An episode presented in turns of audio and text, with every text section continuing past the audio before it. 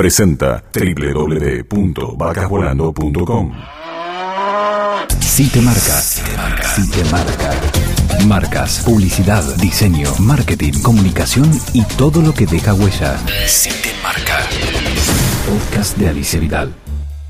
Bueno, estamos inaugurando el podcast en este formato de, de Si te marca, del blog de marcas, publicidad, comunicación y todo lo que deja huella. Estamos en un estudio de, de Palermo, el estudio Fiketen, en la calle Humboldt. Y bueno, es una experiencia nueva. Hasta ahora, mm, quien les habla, que soy Alicia Vidal, había hecho radio y de hecho experimentando este con el tema del blog. eh, habíamos subido los podcasts, habíamos subido el audio a- al blog, pero nunca lo habíamos hecho de manera así independiente. Así que bueno, es todo un desafío, todo, toda una experiencia. Y para compartir este primer, este, este primer podcast de Si te marca, estoy con Eduardo Cebriano, eh, un reconocido consultor en temas de marketing sensorial, una persona que hizo una gran carrera en Nestlé y ahora está con su propia consultora. Eh, así que bueno, muchas gracias, Eduardo. No, gracias a vos, Alicia, por invitarme a compartir este espacio. Y bueno, vamos a ver de qué se trata esto del podcast y poder explicar un poco qué es el marketing sensorial para todos. Perfecto. Bueno, te cuento que hoy eh, vamos a hablar con dos referentes de, la publicidad, del marketing, este, y las cosas nuevas también, ¿no? Omar Bello. eh, un publicitario este, muy reconocido que manejaba marcas como, como Carrefour, hizo una carrera importante en Savaglio, en Leo Burnett, y nos va a hablar de, de- de las cosas que él también escribe. Él escribe en, noticias habitualmente, sus columnas son así como muy filosóficas, porque lo de él es eso, ¿no? Mezclar el tema de marcas, publicidad con la filosofía, que es también una de sus carreras. Y también vamos a hablar con Claudio de Stefano, un personaje que, que es una especie como de gran relacionista público este, de las marcas, está con un emprendimiento nuevo, este, tratando de reflotar un, un equipo este, de Rosario, que es el Tiro Federal, y bueno, más allá de todo lo que hace con el The Biz, que es un gran newsletter de mucha, mucha repercusión, con un montón de datillos del ambiente, también está encarando esto. Y bueno, y también vamos a hablar con vos de todo lo que tiene que ver con el, marketing sensorial. Si te parece, vamos a... mm, Bueno, les cuento, aparte, que todo esto obviamente lo van a encontrar en, en internet, lo pueden seguir en nuestro, en nuestro blog, en sitemarca.com o sitemarcawordpress.com. Eh, lo estamos tuneando también al, sitio, al blog, después de ya un año y, algunos meses de, de existencia. Y también se pueden suscribir directamente a través de feeds eh, del programa en vacasvolando.com o vía iTunes, ¿sí? ¿Viste? Eso es lo que permite hoy la, la tecnología, que escuchen este podcast. No sé, andás a ver, después nos van a, nos van a ir contando a ver dónde, cuál es el, el hábito de, de escuchar podcast, algo que los mismos que hacemos todavía, todavía no sabemos y hay que, y hay que investigar. Así que si te parece, vamos a escuchar la, Dale, vamos a escuchar y la un primera poco charla. más. Dale.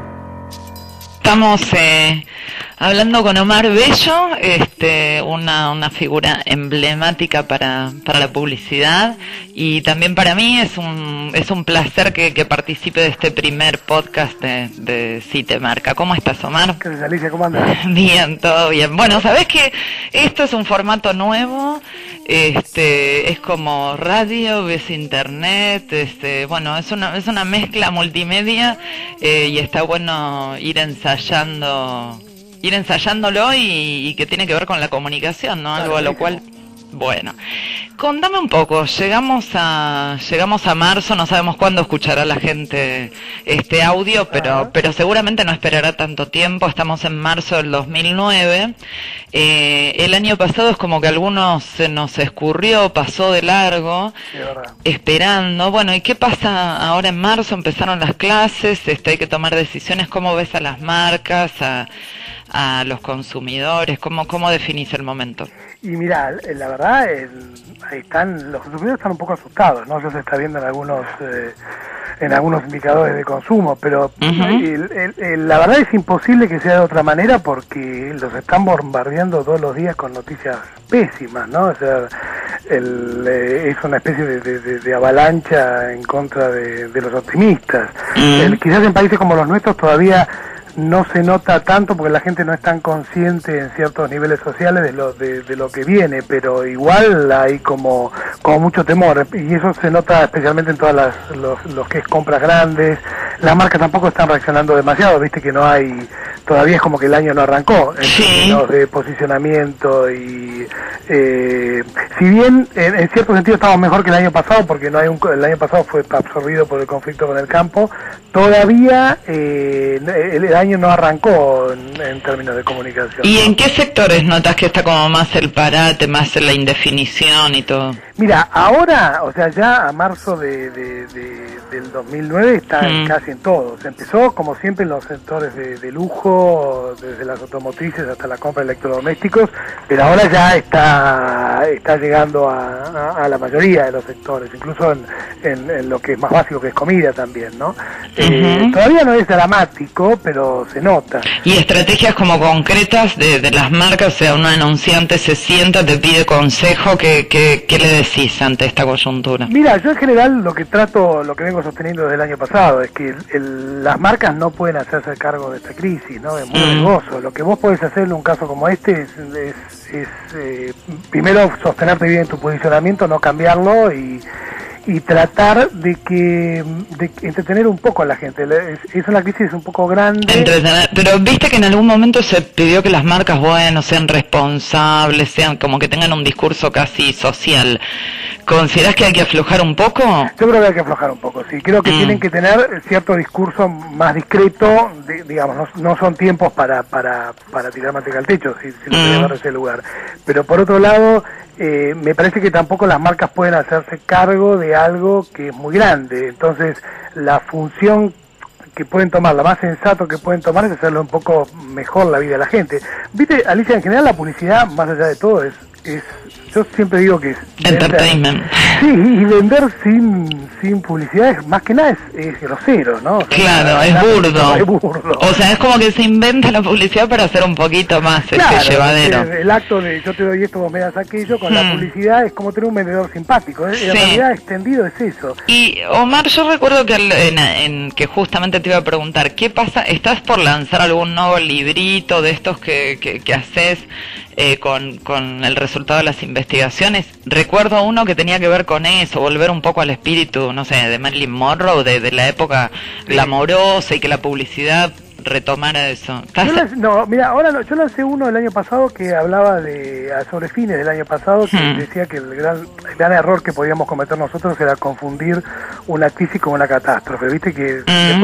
Obama habló de algo parecido. O sea, nuestro país pasó por catástrofes. Esta no es una catástrofe en sí misma, sino que es una crisis, que es distinto. Es cuando hmm. una catástrofe vos eh, salís a veces más rápido porque todo el mundo se mueve. En una crisis tenés que ser más inteligente, pensar más a largo plazo. Sí. La diferencia entre no gastar nada y gastar menos. Eh, este año, yo, yo la verdad que me cansé un poco de, hablar.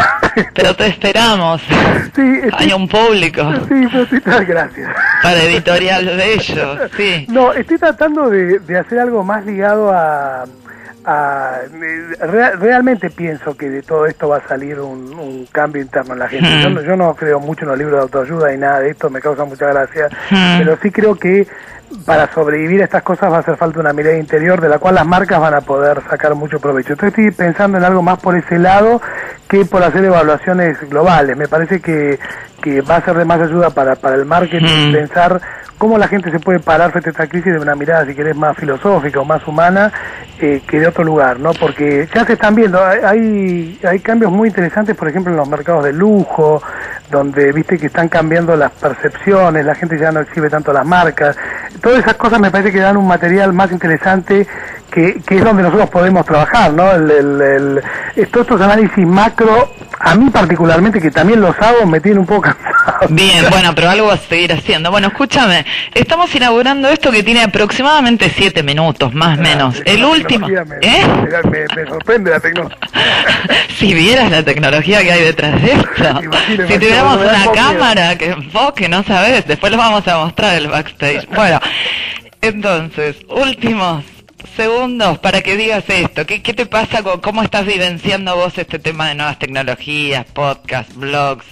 Este, redes sociales y la mar en coche. Mira, yo pasé, primero tuve una etapa de mucho temor, eh, hmm. no entendía nada. Omar Bello con miedo, no. pánico, tenía pánico porque pensé que era como todas las cosas que no conoces. Te iba a pasar por arriba. Te iba a pasar por arriba, pero realmente pensé que esta vuelta quedaba, ¿no? Eh, pero después me empecé a poner en contacto con, con gente muy joven eh, que, que, lo maneja y, y, realmente, viste que no tiene lo que tenía mi generación, que para ellos está con, no, no es mítico, sino que no tiene misterios. Y, y, y, lo empecé a disfrutar un poco. La verdad que esto fue mm, cosa del último año, lo tengo que admitir. Antes yo no entendía, decía, bueno, esto no lo voy a entender nunca. Bueno, pero de hecho, no sé, creo que seguís teniendo, ¿no? Tu blog dentro de perfil. Sí, sí, sí, también me costó mucho y también me costó muchísimo entender. Perfecto. Bueno, y ahora estás inaugurando el, el podcast de Si te marca en este nuevo formato, ¿no? Así que bueno. Es el destino que me lleva hacia la tecnología, yo no soy. Totalmente. Bueno, Omar, un gusto, ¿eh? gracias. Si te marca. Podcast de Alicia Vidal. Bueno, muy interesante lo que contaba Omar de Omar Bello, este, que tiene que ver con este, con este miedo de, de las marcas, de los anunciantes y cómo se genera una especie de pánico eh, a, ver qué es lo que pasa, ¿no? Y él lo que dice es esto de, entretener, o sea, de hubo en algún momento las marcas demasiado con un discurso tan realista, tan de discurso social y todo, que a veces resulta medio patinoso, ¿no? Como decir, bueno, tal vez hay que volver o no, es un, un debate, a la cosa más glamorosa de la publicidad mostrándolo como una fantasía, ¿no? ¿Qué, qué, qué pensás, Eduardo? Sí, en realidad todas las marcas tienen una componente muy importante que tiene que ver con, de alguna manera, poder desarrollar el deseo de los consumidores. Y en el mundo del deseo, de la seducción, está muy presente la fantasía, está muy presente la imaginación. Por eso es algo que nunca se debe abandonar, digamos, porque si uno termina en un extremo realista, tiene que eh, terminar contando cuestiones que es como el, mago, digamos. La, la gente quiere disfrutar de la magia y muchas veces no saber cuál es el truco que está detrás. Pues en realidad la gente también no es naif y es consciente que las marcas están para, hacer plata, para desarrollar nuevos productos, satisfacer a la gente, pero generar negocio. Entonces, esa fina eh, y delgada línea tiene que ser manejada con maestría, porque no por eso hay que dejar de ser una suerte de, de artista talentoso en el escenario. Es un desafío que tienen las marcas y también depende de qué categoría uno está. Sí, me imagino, hay como categorías que son, o sea, las cervezas este, preservativos, digamos. Hay, hay ciertas categorías que se permiten más el juego, la fantasía, y otras que necesitan, bueno, ser más acotadas, productos de limpieza, se me ocurren, o algo así que necesitan ser, digamos, más funcionales, ¿no? Totalmente. Todas las marcas lo que hacen es resolver un, un insight de una necesidad del consumidor a través de beneficios que le dan, que son algunos racionales, concretos, y otros que son emocionales. Sí. Que también tienen que ver con lo que esa marca puede llegar a resolver. Y Eduardo, vos que este, recordamos, estamos hablando con Eduardo Cebriano, este director de la consultora, recuérdame. Sí, Sense Plus. Sense, Plus, eh, la primer consultora en Argentina que se dedica a esto de desarrollar productos según el gusto de los consumidores. Sí, y eso tiene que ver justamente con el deseo y con esta cosa de la magia, digamos, porque yo recuerdo haber hecho notas con vos cuando estabas en Nestlé que tenían que ver con, bueno, saber cuántas avellanas hay que ponerle, cuántas almendras a un almendrado, cuánto de polvo este, de, de vainilla o lo que fuera tiene que tener un helado, este, un postre para ser este, apetitoso y no irse, no pasarse de la raya y tantas otras cosas, ¿no? ¿Cómo, ¿Cómo se engancha esto con el deseo y no ser tampoco tan racionales? Sí, el tema sería cuando una marca quiere desarrollar productos o propuestas, lo primero que tiene que hacer es buscar lo que se denominan insights o descubrimientos del consumidor, esto es qué es lo que el consumidor quiere o desea. Muchas veces eso es un camino de construcción, digamos, la gente no sabe decírtelo, bueno, necesito tal cosa, sino que en realidad uno hace todo un camino de investigación exploratorio. A partir de ahí, en el marketing moderno, lo que se hace, se trata de buscar que tanto la experiencia de producto como la comunicación respondan a esa necesidad. Te voy a dar un ejemplo sencillo. Vamos a suponer que uno descubre que existe un nicho de mercado para, no sé, bebidas lácteas, eh, mezclas con jugos y demás que traigan algún tipo de, no sé, beneficio para la piel, por ejemplo. Entonces, además de que ese producto debería ser más rico que todos los que están hoy en la góndola, eh, más rico que los jugos, más rico que las leches, más rico que los yogures, para que la inversión marketing tenga un buen retorno, debería también comunicar esa esencia de marca. O sea, uno se imagina que cuando uno esté tomando ese tipo de bebida, debería pensar casi en forma inconsciente, debería hasta sentirlo, decir, me parece lógico que este tipo de sensaciones, su sabor, su suavidad, eh, sea algo que me va a hacer bien a la piel. Nadie se imaginaría este tipo de bebida que sea, no sé, efervescente o picante. Ah, está bien. O sea, tiene que haber un componente como de realidad relacionado con esa promesa, ¿no? Totalmente, porque toda la experiencia sensorial con el producto es una parte importante de la comunicación. Te diría que es la comunicación. Eso, ¿cuánto se supone que incide lo sensorial? Digamos, porque bueno, el típico comentario es decir, no, a mí no me hace efecto la publicidad, no me hace efecto la comunicación de las marcas, y después vemos que van así, cual seducidos como por el flautista de Hamelin y van y compran algo o entran a un negocio. Digamos, ¿cuánto se supone? técnicamente que está interviniendo ahí lo sensorial? Y depende de la categoría, pero lo sensorial te diría que es en la base un 100%, porque uno interpreta o tiene información del medio ambiente a través de los sentidos, hmm. es lo primero. Eh, y encima a través de los sentidos, todos tenemos los mismos sentidos, o sea que independientemente del país en que vengamos, e inclusive del nivel socioeconómico, todos tienen el gusto, el aroma, el olfato este, desarrollados casi del mismo modo. Ahora dame un ejemplo de góndola, o sea, uno va en el supermercado, ¿dónde ponemos ahí el estímulo sensorial para que la gente diga, uy, pruebo esto, qué sé yo? Claro, mira, primero, eh, cuando uno lanza un producto al, mercado tiene que asegurarse que sea más rico que el de la competencia. Eso es algo de base, porque si vos salís y ya hay competencia en el mercado, tenés que hacer que cada peso que invertís en marketing, que va a ser una prueba, que el consumidor va a hacer en algún momento, el tipo diga, ah, sí, buenísimo, es más rico que el de la competencia. Pero es rico, y rico no es una variable absolutamente subjetiva. O sea, a mí me encanta el chocolate, quiero recontra chocolate tirando amargo y otro no, viste, ponerle... Claro, lo que uno hace es estudia el mercado. Vamos a suponer, vamos a poner un ejemplo concreto, vamos a suponer que tenemos que sacar una eh, nueva agua saborizada. Sí. Uno lo que va a hacer es va a elegir algún tipo de sabor. Hmm. Ahora, ese sabor, vamos a suponer que, no sé, es un sabor. Yo le pondría nana. claro, suponete. ok, eh, debería ser más rico que las marcas que están ahora, que Danone, que Nestlé, que las de Coca-Cola, que las de Pepsi.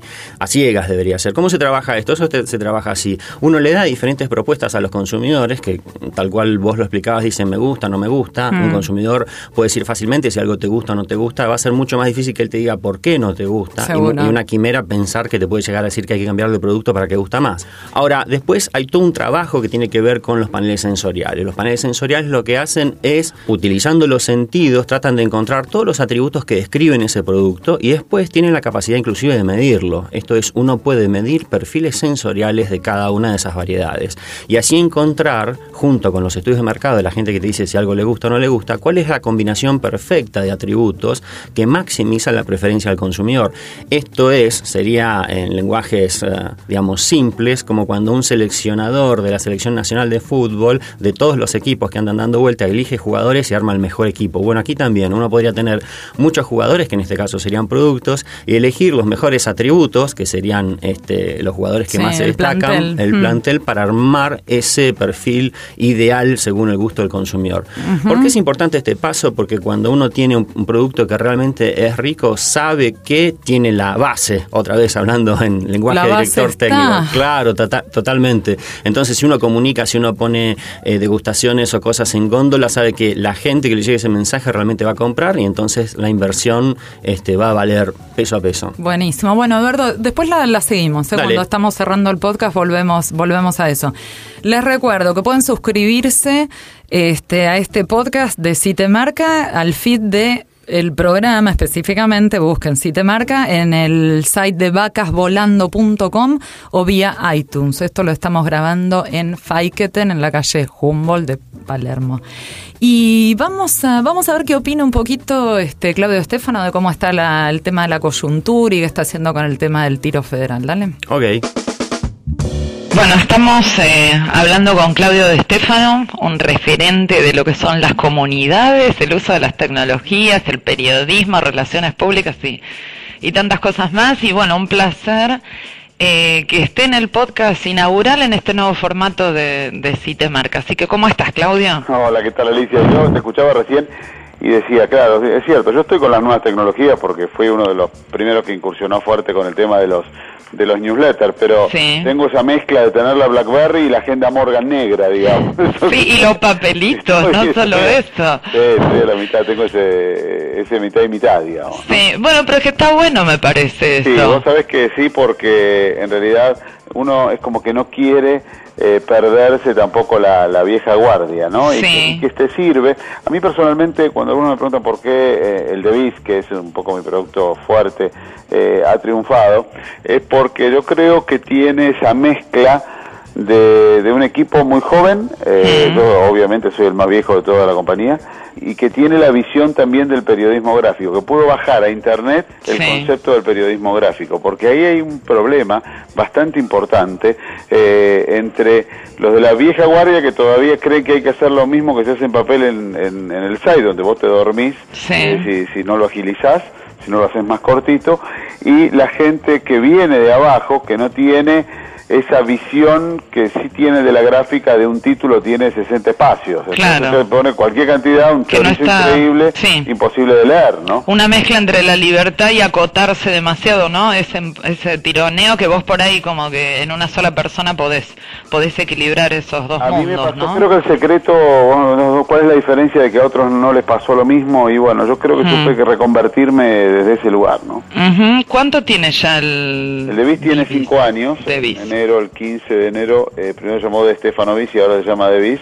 Eh, fue mutando y principalmente lo que fue haciendo es creando comunidades, ¿no? Es decir, creando una comunidad de, de ejecutivos, toda gente corporativa, eh, con un trabajo tremendamente intenso en devolución de mails, promedio, yo devuelvo 600 por día promedio y mi equipo devuelve otro tanto. Sí, y eso es, pero eso ya era previo, eso es una capacidad tuya, pero absolutamente admirable, que yo siempre devolver digo. mails, pero tengo la gimnasia. Es la pre- eh, pre- previamente a, a lanzar, digamos, o, o no por nada pudiste o podés estar llevando adelante este proyecto, porque tiene que ver también con capacidades eh, tuyas que ya las venías cultivando, ¿no? Sí, yo creí ahí encontré un hueco. Dije, a la gente le encanta que, que le respondan los llamados, porque aparte hay que hacerlo por una cuestión de cultura, por una cuestión de educación. Mm. Eh, yo siempre lo, lo hice, me dio mucho resultado y aquí lo trasladé y lo, lo, lo potencié, ¿no? Porque realmente vos devolvías los llamados en la, en la radio o, o devolvías los llamados en el, en el diario, digamos, nos conocemos desde, desde aquellos tiempos. Sí. Y bueno, vos tenés un tiempo físico para devolver, pero en los mails vos podés enviar si le mandaste a cuatro y, y- te llueven y te tienes la, la ventaja de que contestás más rápido que, que- que en un llamado telefónico y la desventaja que te, que te llueven mucho más. Sí, sí, es exponencial. bueno, contame qué, qué está pasando ahora con el con el proyecto este de tiro federal, Bueno. pum para arriba, que me lo contaste así muy incipientemente en un barcito de Palermo y hoy explotó. Una tremenda locura, una Mm. tremenda locura. En realidad, nosotros, yo vengo haciendo también mucho de marketing deportivo desde hace tiempo, hice periodismo deportivo hasta 1990, periodismo empresario del 90 en adelante, fusioné las dos, las dos pasiones, a partir del 95 desarrollé algo mm, bastante interesante en términos de marketing deportivo desde lo periodístico, dirijo un programa desde hace ocho años de management en el negocio deportivo y un, periodo, un programa de periodismo y sport business para armar semillero de managers y semillero de periodistas eh, vinculados con los negocios en el deporte pero uno necesitaba, sentía que necesitaba tener un plan, un proyecto propio, ¿no? Porque generalmente cuando vos te empezás a agarrar la guitarra del marketing, todo el mundo decía, te está guitarreando, pero bueno, hay que, hay que ponerlo en la realidad. Y bueno, Sí. ahí nos apareció una oportunidad, un, un club increíble como Tiro Federal, un club que está en el Nacional B, para los que les gusta el fútbol, que llegó a Primera A, que estaba en la Liga Rosarina, y en cinco años llegó a la A, después bajó y se quedó en el Nacional B, estás ahí eh, y disputando la segunda categoría más importante del fútbol argentino, y tiene 150 socios nada más, y tiene mil y pico de hinchas nada más, y dijimos, bueno, es una gran oportunidad porque dentro de la debilidad que es tener tan pocos socios, tiene una fortaleza, no tenés barra bravas, entonces Claro. podés construir un nuevo modelo de hincha, que es lo que estamos tratando de hacer, que esté vinculado a la familia principalmente, y lo hicimos con cosas bien concretas, creamos una guardería que se llama Pelotiro, donde cerca de 50 chicos en, en pleno horario del partido van y se quedan y ju- juegan con una maestra jardinera, con productos de Rasti, con productos de Mapfre, con juegos de Mapfre, con helado de panda, con medialunas del abuelo, digamos, le metimos todas las marcas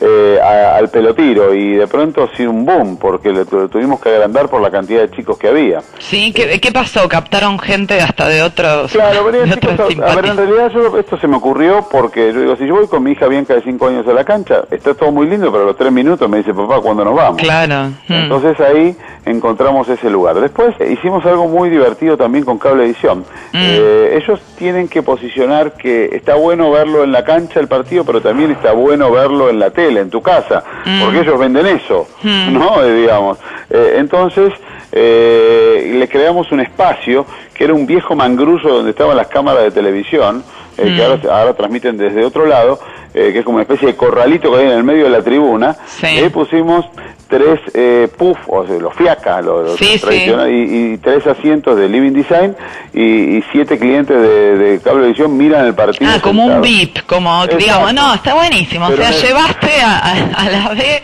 todos los VIP, todas las marcas. Pero un delirio porque está en el medio de la tribuna, digo, no es que no es que en un palco cerrado como en la cancha de arriba. En el medio de la tribuna vos tenés a los tipos con la bandera y ahí los cinco tipos sentados en un, en un fiaca. Buenísimo, bueno, voy a ir un día. Escúchame, Claudio, estamos así como imponiéndonos una especie entre 7 y 8 minutos de, entrevista, así que estamos ya, cerrando, ¿sí? Decime lo último, entre medio tanta cosa de que el año empieza, no empezó, que cara larga, ¿qué ves vos? Mira, yo lo que veo es eh, mucho miedo, sobre todo de las empresas de afuera. Hmm. Eh, veo que solo se sale con creatividad. Hmm. Eh, yo personalmente trabajé más en enero y febrero de este año que en toda mi carrera, para que tengas una idea, no me puedo ir de vacaciones. pero te mandaste viejecito, bueno. No, bueno, un poquito antes, pero la, no, la gente tiene, eh, necesita cosas distintas. Me parece ah, que se viene una etapa del cuerpo a cuerpo. Bien. Se viene menos publicidad masiva y más eh, tete a tete, más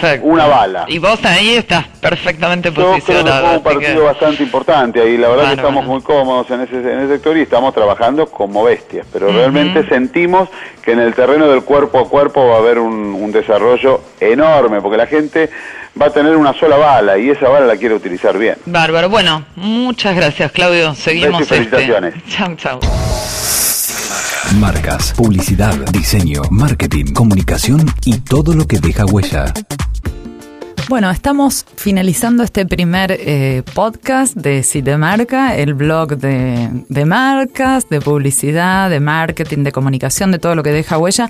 Y aprovechando algo que no estaba, estaba fuera del aire este, del podcast, que vos me decías, Eduardo, este, ¿cómo se dice? Si se dice site marca o site marca. Bueno, un poquito la historia muy breve. Cuando yo lancé el blog este, justamente lo que me gustaba era eso, ¿no? Esto fue eh, inventé el nombre en algún momento de este de mientras estaba de inspiración y hastío a su vez cuando estaba en Infobae profesional, no por Infobae, obviamente que ha sido una gran escuela, pero digamos, bueno, en esos momentos que uno está trabajando y está haciendo así un poco de, de monigotadas y qué sé yo, y tu cabeza vuela, bueno, empecé y me, me apareció este nombre, ¿no? Cite Marca, y digo, qué bueno, porque era como doble, ¿no? Por un lado tenía que ver con marcas, con site, y a su vez podía ser como una gran este, vidriera de cualquier tema, ¿no? Porque digo, es algo que tiene que ver, o lo dejo muy branding, muy este, que tiene algo del mundo del marketing, o lo puedo empezar a, hacer jugar para cualquier otro lado con cosas que te marcan en la vida. Así que bueno, libremente la gente o le llama site marca, este, o le llama site marca. Yo le digo site marca, pero es, es libre. Así que bueno.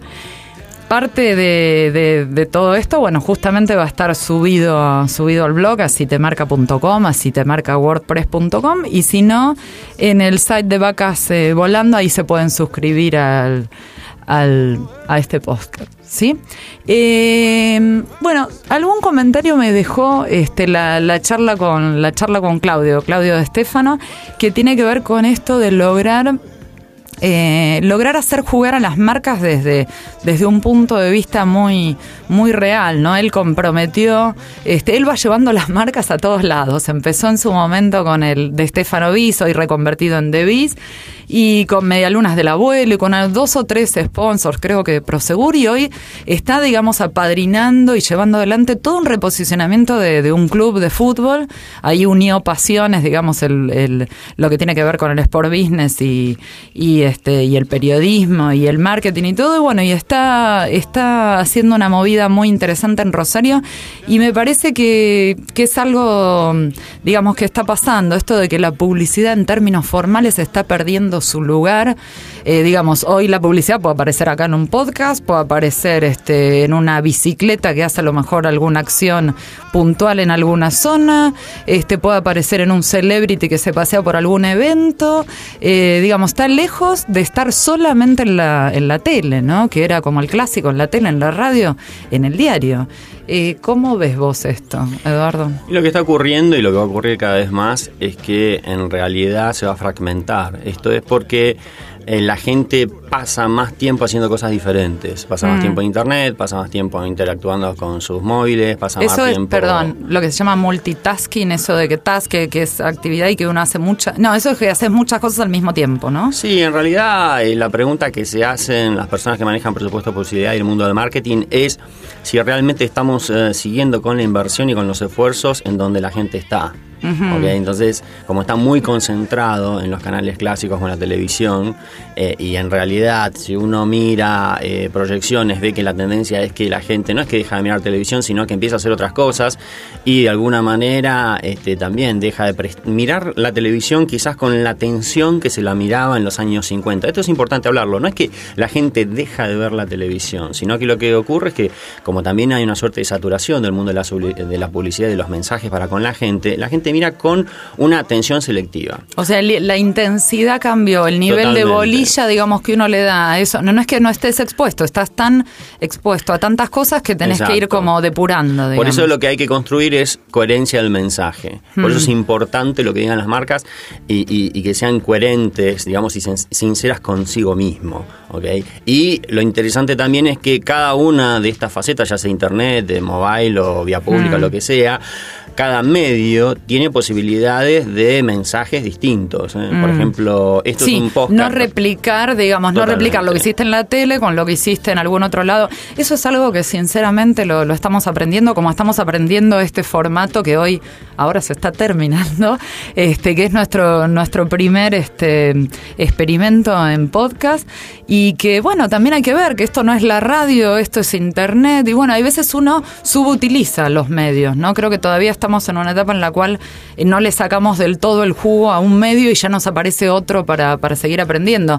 Es, digamos, un desafío para los que están comunicando y obviamente también para las marcas para ver cómo, cómo, cómo hacerse ver, ¿no? Y, ser coherentes, eso me pareció bien interesante. Sí, hay que armar la gestal de la marca. ¿Vieron cómo esas fotos de que uno ve una imagen que está formada de muchas fotitos chiquititas? Sí. Hay muchas fotitos chiquititas que forman eh, una, una, Gran imagen. Sí, eh, hay un cuadro famoso de Dalí con después se desarrolló un software que pudo hacer eso. Bueno, esto es lo mismo, hay que formar la Gestalt de la marca con todas esas acciones. Está bien, el tema es que nada te haga ruido, o sea que si vos ves una pequeña fotito es como si vieras de algún modo algo que es coherente con, el resto, ¿no? Claro, porque eso es fortalecer el mensaje del signo que es la marca.